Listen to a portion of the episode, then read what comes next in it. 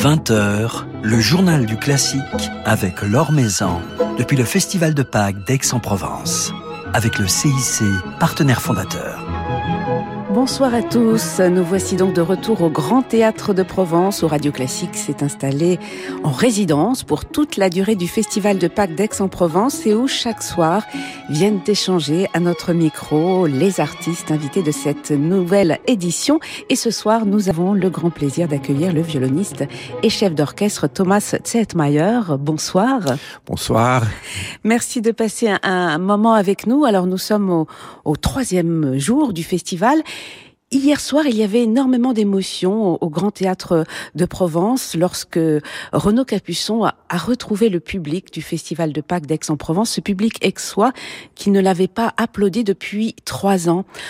Comment vous, Thomas Zetmeyer, percevez-vous justement euh, ce public depuis que la vie musicale a repris depuis quelques mois? Est-ce que les émotions sont, sont différentes? Est-ce que la ferveur du public euh, a changé? Qu'est-ce qui a changé dans, dans vos relations avec ce public?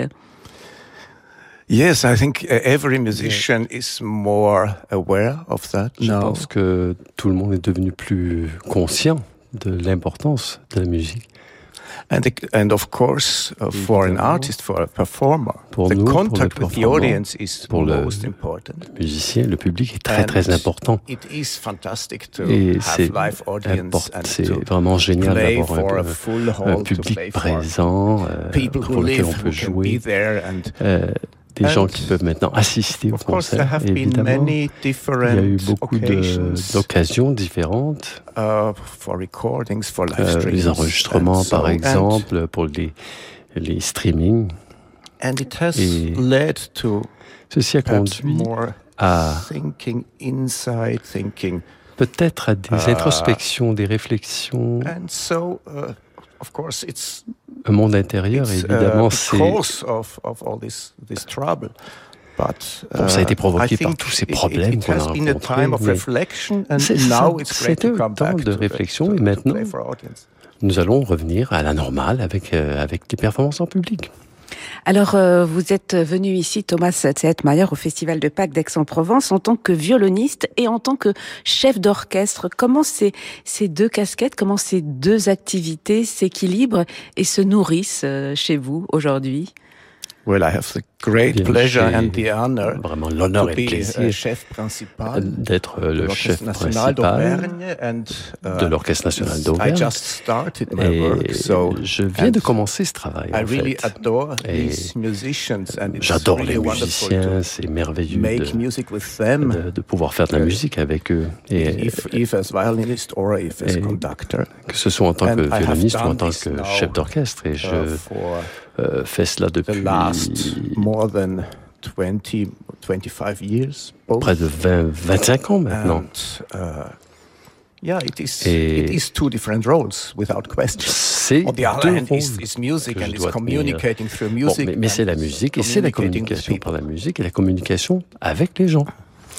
Et quand vous dirigez euh, l'orchestre d'Auvergne, par exemple, qui est un, un orchestre de petit effectif, un orchestre de chambre, vous dirigez d'ailleurs souvent des orchestres de chambre, Thomas Zetmeyer, les relations sont assez proches, assez intimes.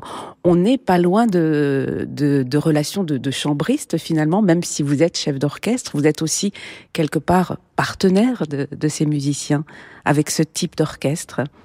Well, every conductor needs to have musicians. Tous les chefs d'orchestre ont besoin de musiciens, So is, uh, forcément. never Donc, euh, ce n'est jamais And- un sens unique, un sens unique. Still, I would say there is Euh, a mais difference je between dirais qu'il y a une différence entre jouer la musique de chambre et diriger un But orchestre de cette taille.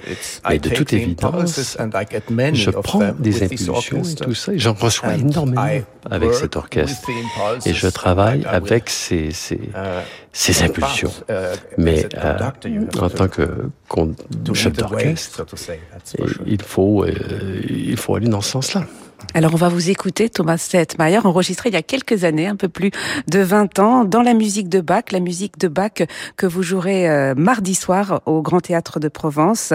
Voici le final du premier concerto pour euh, violon que vous avez enregistré avec les solistes Bach Amsterdam.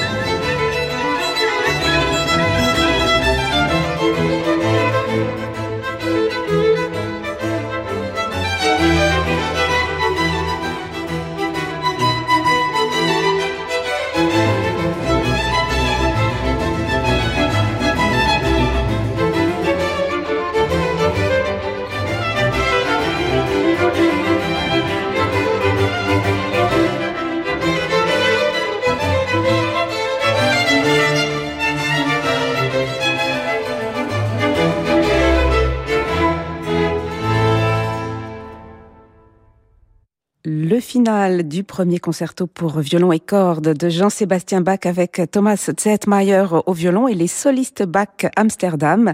Un enregistrement qui date des années 90 et que nous écoutions en compagnie de Thomas Zetmeyer qui nous fait le plaisir de passer un moment avec nous dans ce studio ici, studio de radio classique au Grand Théâtre de Provence. Alors c'est un enregistrement qui a plus de, de 20 ans. Ce concerto pour violon, vous le jouerez mardi soir avec l'Orchestre national d'Auvergne. Comment votre approche de la musique de Bach a-t-elle évolué euh, depuis plus de 20 ans? Well, I haven't heard this recording Je n'ai pas entendu cet enregistrement depuis très longtemps d'ailleurs. Uh, Mais peut-être que c'est un peu plus dans le style baroque maintenant. Euh, mais c'est difficile à dire parce que bah, vous grandissez en tant que personne, hein, vous évoluez en tant que personne. Et il y a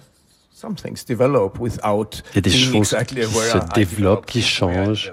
Euh, je ne sais pas si c'est d'une manière ou d'une autre, mais c'est toujours... Euh, c'est merveilleux d'être ici uh, à ce festival et de, bénéficier de quelques jours pour participer, pour, pour, pour assister à d'autres concerts et d'être ici. Bon, c'est vraiment génial, c'est merveilleux. C'est votre première venue au, Festival de Pâques d'Aix-en-Provence. Yes, that's right. c'est ma première venue au festival. Alors la musique de Jean-Sébastien Bach, vous n'avez jamais cessé de la jouer, vous l'avez enregistrée, réenregistrée, Thomas Settmeyer, et notamment euh, il y a trois ans, une nouvelle intégrale des sonates et partitas de Jean-Sébastien Bach, une, merveilleuse intégrale que vous avez choisi donc de réenregistrer sur un instrument ancien avec un, archer ancien également. Pourquoi cette envie de regraver ce cycle. Yes, uh, oui. You know, the, uh, I have recorded it, uh, je, as you said, je l'ai uh, enregistré euh, au début des années 90 et j'ai commencé à travailler intensément avec Nicolas Arnoncourt et c'était pour moi un changement de vie, cette nouvelle approche de, de Bach. Et plus tard, j'ai travaillé avec Franz Bruggen, par exemple, qui est, mon chef, d'orchestre préféré. Euh, j'adore travailler avec lui. Uh, et nous avons euh, fait beaucoup de choses ensemble.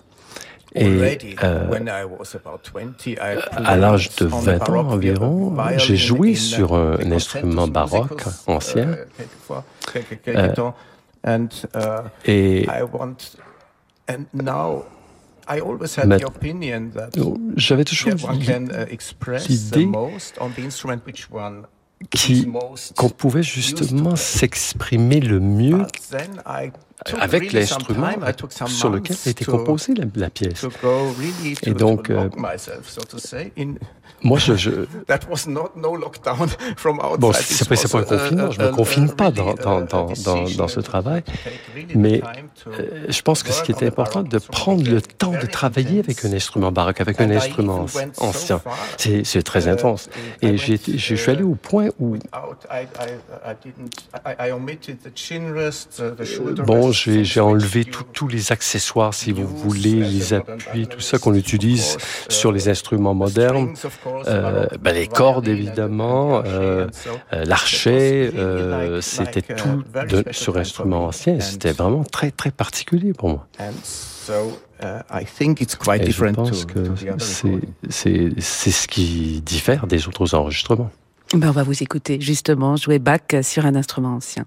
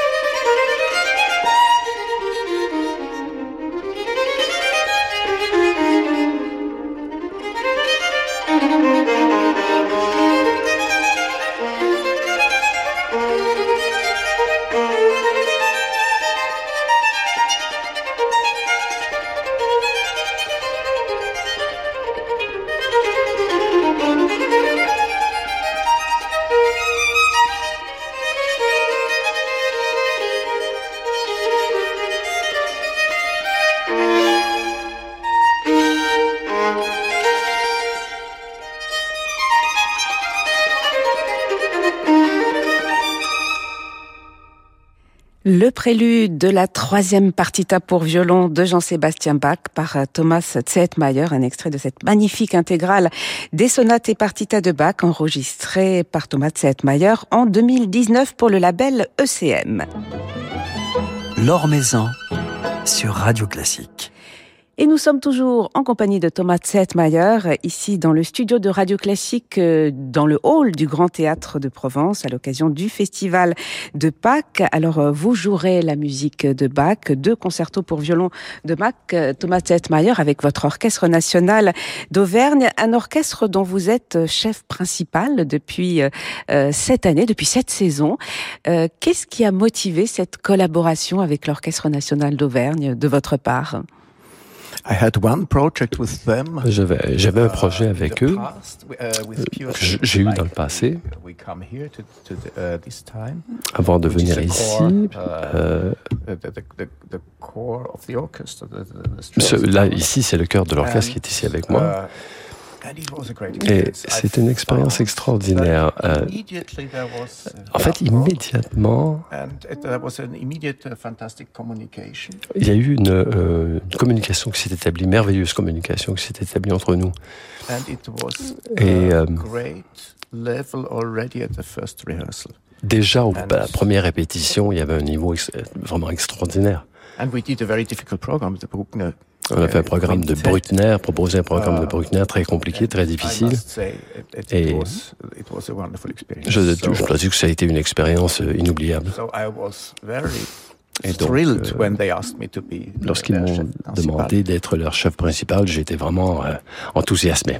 Et c'est un orchestre qu'on adore à Radio Classique, que l'on a souvent l'occasion d'entendre en concert. Alors vous jouerez Bach, vous jouerez également Xenakis et Brahms, euh, ici au Grand Théâtre de Provence. Comment avez-vous pensé ce programme? Do. un programme qu'on a décidé de proposer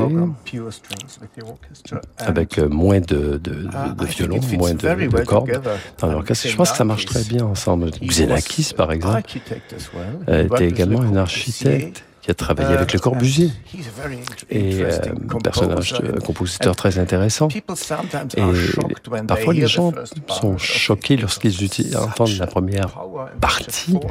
Euh, il y a tellement de puissance, de, de force et, le chaos en même temps.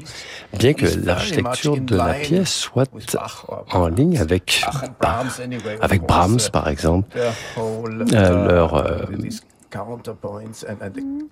le contrepoint, euh, euh, euh, évidemment, Brahms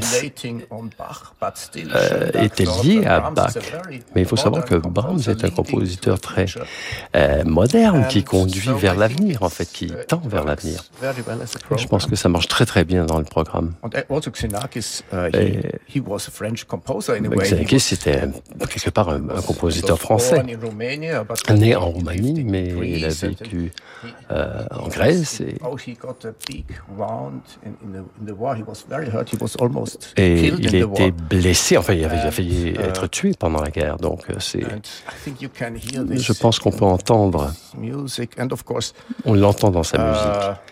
Uh, et He supported against toujours été vraiment en lutte contre les dictateurs, contre les régimes nazis, évidemment, contre les fascistes italiens. Il a toujours, s'est toujours érigé contre les mouvements fascistes. Il a été en fait euh, condamné à mort, mais il a pu euh, euh, s'enfuir. Il a rencontré Le Corbusier, il a travaillé en architecture, il a rencontré Messiaen ensuite, et donc beaucoup d'influences parisiennes. Et euh, ce qu'il a dit également, c'est qu'il euh, cherchait, cherche, toujours à la recherche de nouveaux sons. Euh, bon, on peut l'entendre immédiatement, mais les couleurs, l'architecture et les sons rugueux de Xenakis sont, sont uniques. Alors Xenakis, Bach et Brahms, vous dirigerez une version orchestrale pour orchestre à cordes du deuxième quintet à cordes de Brahms. On va écouter euh, également une version orchestrée euh, du quintet euh, de Bruckner que vous avez enregistré, Thomas Zettmeyer avec l'Orchestre national d'Auvergne et un arrangement que vous avez réalisé vous-même. Orchestré pour cordes un quintet, qu'est-ce que c'est? C'est amplifié ou, c'est au-delà de, de l'amplification That's uh, well uh, when Bruckner lorsque when Bruckner uh, when this quintet was played. Uh, people said already, oh, les gens ont dit oui, bon, Bruckner a, Bruckner a composé une nouvelle symphonie. Uh, Et euh,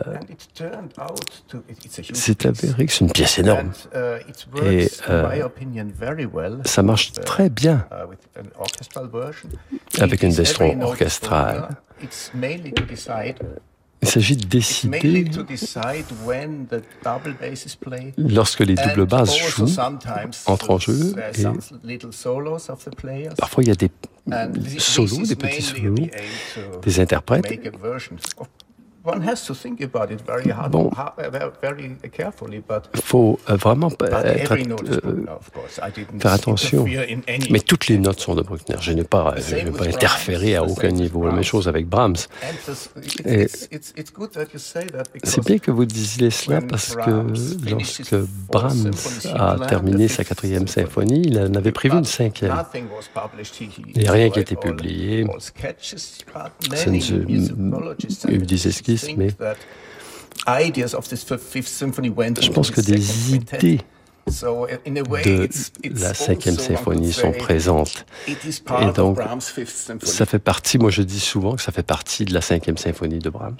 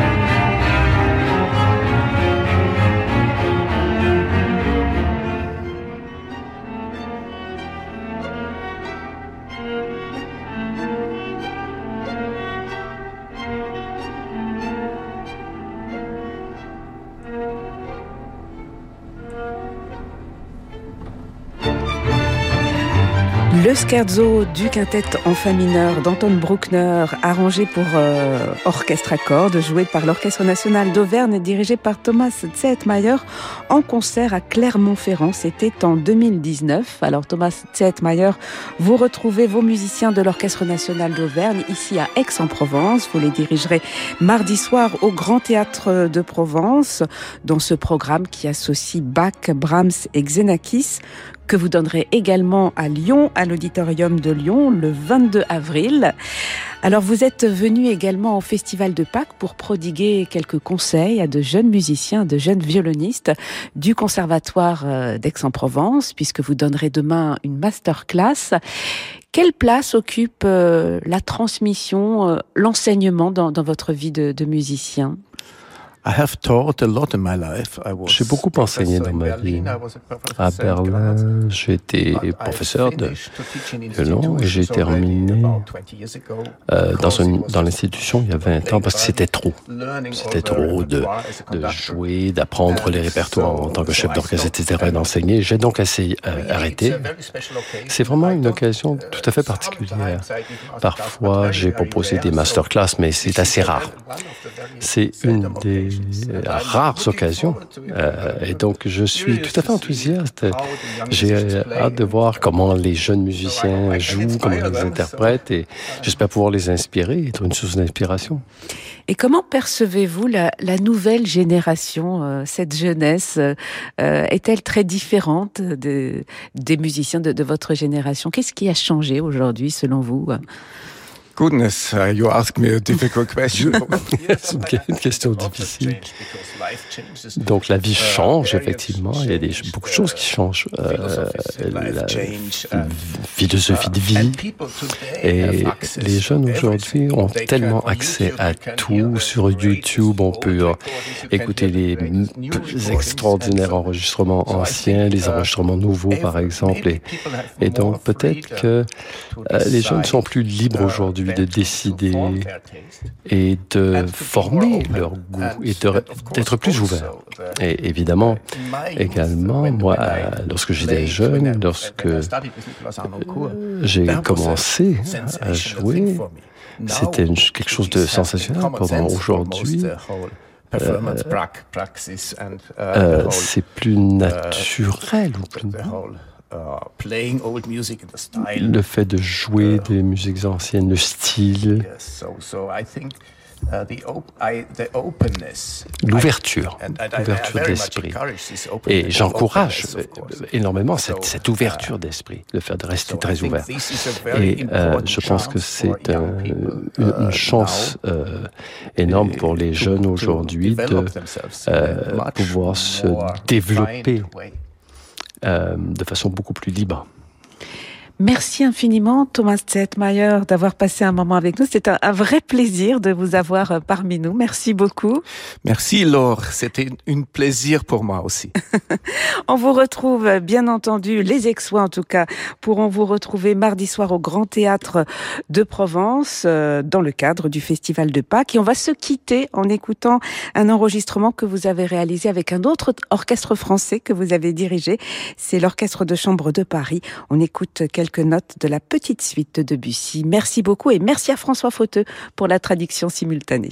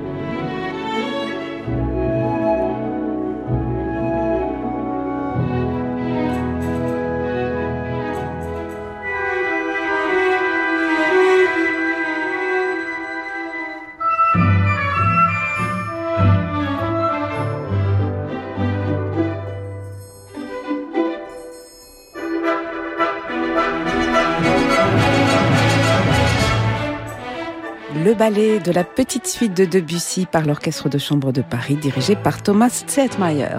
Voilà, c'est la fin de ce journal du classique euh, depuis le Festival de Pâques d'Aix-en-Provence. Merci à Aurélie Messonnier pour sa réalisation.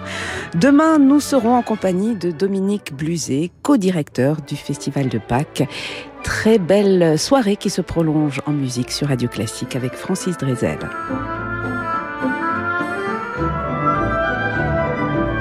La magie du Festival de Pâques, c'est sur Radio Classique, avec le CIC, partenaire fondateur. Radio.